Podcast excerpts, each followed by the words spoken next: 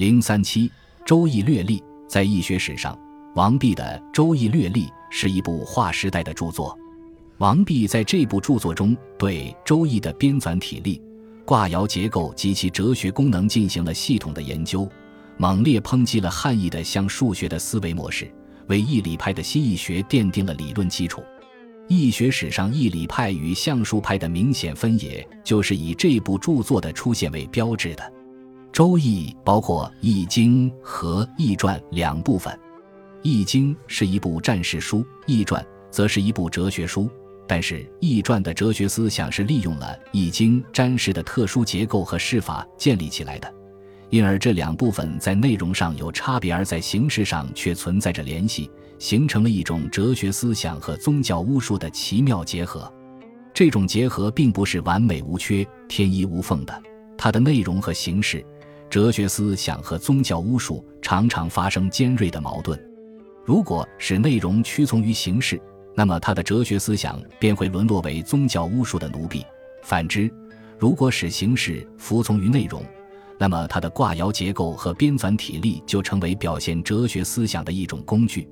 周易的形式就是象数，它的内容就是义理。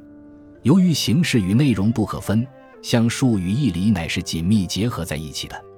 讲象数，目的在于阐发某种义理；谈义理，也不能脱离象数这种表现工具。《周易》这部书是中外思想史上的一个极为特殊的现象，它的形式和内容两个方面都应该引起足够的重视。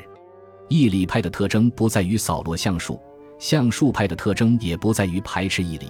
这两派的分野，关键在于如何处理内容与形式的关系，也就是说。究竟是使内容屈从于形式，还是使形式服从于内容？何谓象数？象指的是八卦的卦象，数指的是爻的奇偶。从占事的角度来说，象数就是占事道具及施草所显示出来的征兆，体现了鬼神的意志，具有一种神秘的性质。人们可以根据象数显示的变化来预测吉凶祸福，这是象数的原始含义。《易传》的作者对这种象数做了全新的解释，不把它们看作是一种施法，而认为其中蕴含着阴阳学说的哲理，于是基本上剔除了其中的宗教巫术的成分，把它们改造成表现哲学思想的一种工具。因此，《易传》的易学就是易理派的易学，他所从事的工作就是使形式服从于内容。但是另一方面，《易传》也没有完全否定占士。在一定程度上保留了宗教巫术的杂质，比如说卦，把八卦的卦象看作是沟通神人关系的手段；系辞认为天地之数五十有五，这些神秘的数字是事物变化的根本原因。照这个说法，象数又恢复了它的原始的含义，而凌驾于哲学思想内容之上。易传的易学又具有象数派易学的特征了。这两种相互对立的思想倾向并存于《易传》之中，所以后来的象数派和易理派都可以在《易传》中找到自己的根据。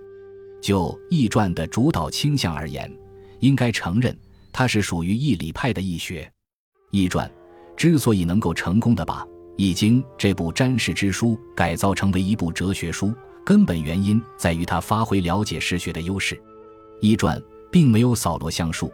只是在处理象数与义理的关系时，把义理摆在首位，使象数服从于表现义理的需要。为了达到这个目的，《易传》对象数的体力、结构和功能做了一系列不同于释法的新的规定，诸如成、成、比、应、时、位、中等等。这些规定也是《易传》解释《易经》并且阐发自己的哲学思想所依据的基本原则。《易传》。所说的“形而上者谓之道，形而下者谓之器”，就是立足于本体论哲学的高度来说明象数与义理之间的关系。象数有形可见，是谓形而下；义理隐藏于象数之中，看不见、摸不着，是谓形而上。但是形而上的义理必须借助形而下的象数才能表现出来。系辞说：“子曰：书不尽言，言不尽意。然则圣人之意。”其不可见乎？子曰：“圣人立象以尽意，设卦以尽情伪，系辞焉以尽其言，贬而通之以尽力，古之武之以尽神。夫前确然世人意矣，夫坤然世人简矣。尧也者，孝慈者也；象也者，象辞者也。尧象动乎内，吉凶见乎外，功业见乎变，圣人之情见乎辞。是故义者象也，象也者象也，彖者才也。尧也者，孝天下之动者也。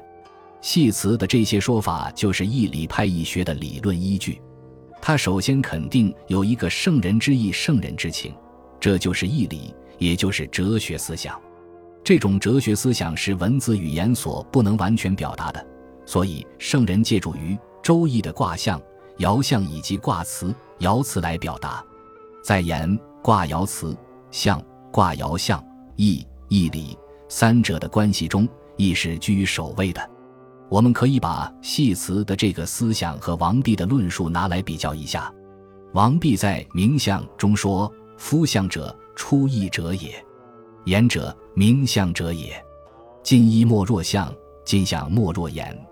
言生于相，故可循言以观相；相生于义，故可循相以观义。义以相近，相以言著。”可以看出。义理派义学的共同特征就是使形式服从于内容，极力把原本于事法的象数改造成表现哲学思想的一种工具。王弼的义理派的义学思想继承了易传的这种主导倾向。他在《周易略历》中围绕着象数形式所提出的许多看法，除个别细节外，大体上是与易传一脉相承的。但是，王弼的义理派的义学思相比之余易传要显得更为纯粹、坚定、明确。易传只是呈现出一种主导倾向，王弼则是独立成派了。易传并没有完全否定卜筮，而是保留了某些对象数的神秘崇拜，比如把卦爻结构看作是一个圆满自足的鲜艳的体系，认为吉数之来之未战。特别是在说卦中，把八卦与四时八方相配，组成为一个八卦方位的宇宙图式。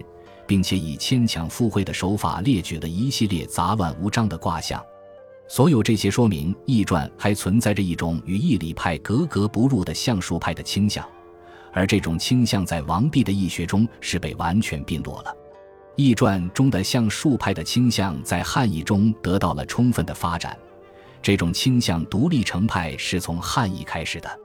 汉译之所以对象数学的思维模式感到极大的兴趣。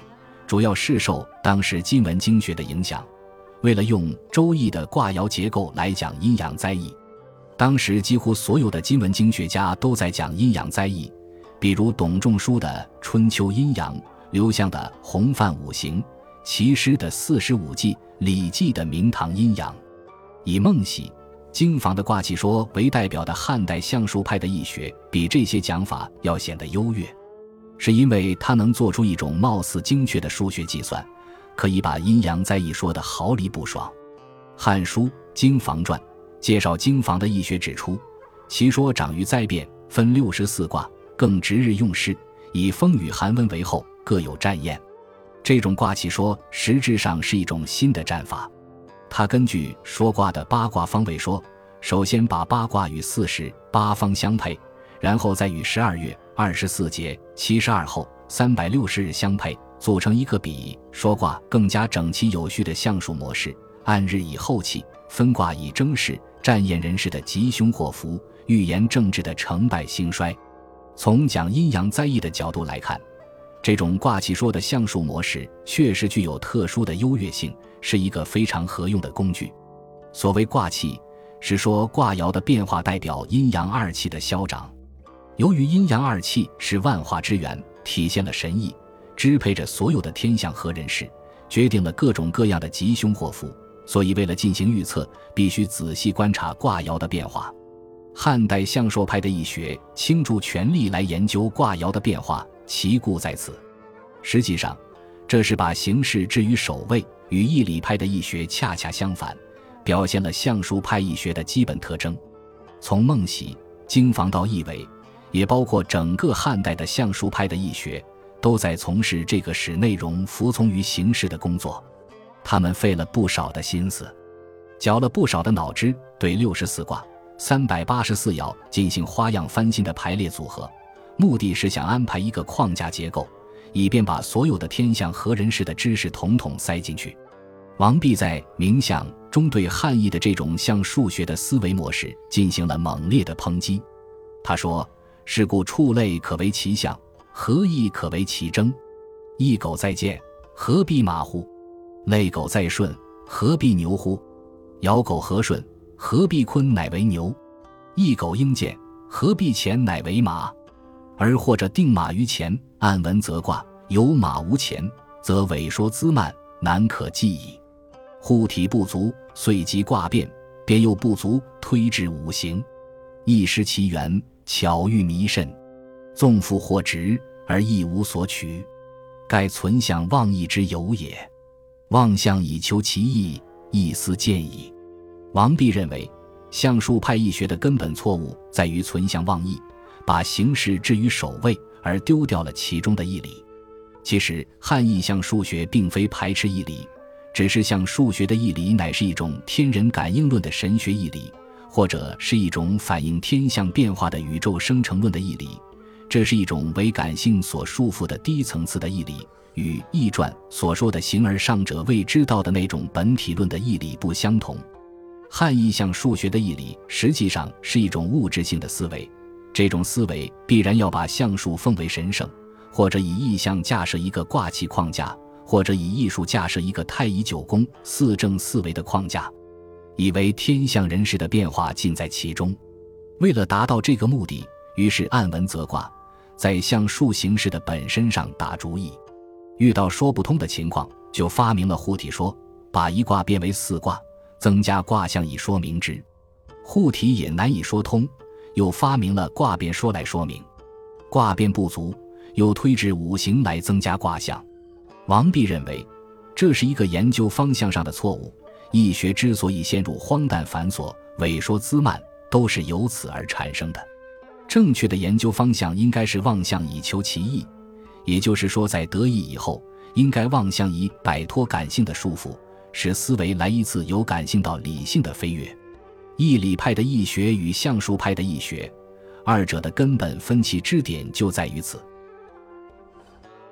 本集播放完毕，感谢您的收听，喜欢请订阅加关注，主页有更多精彩内容。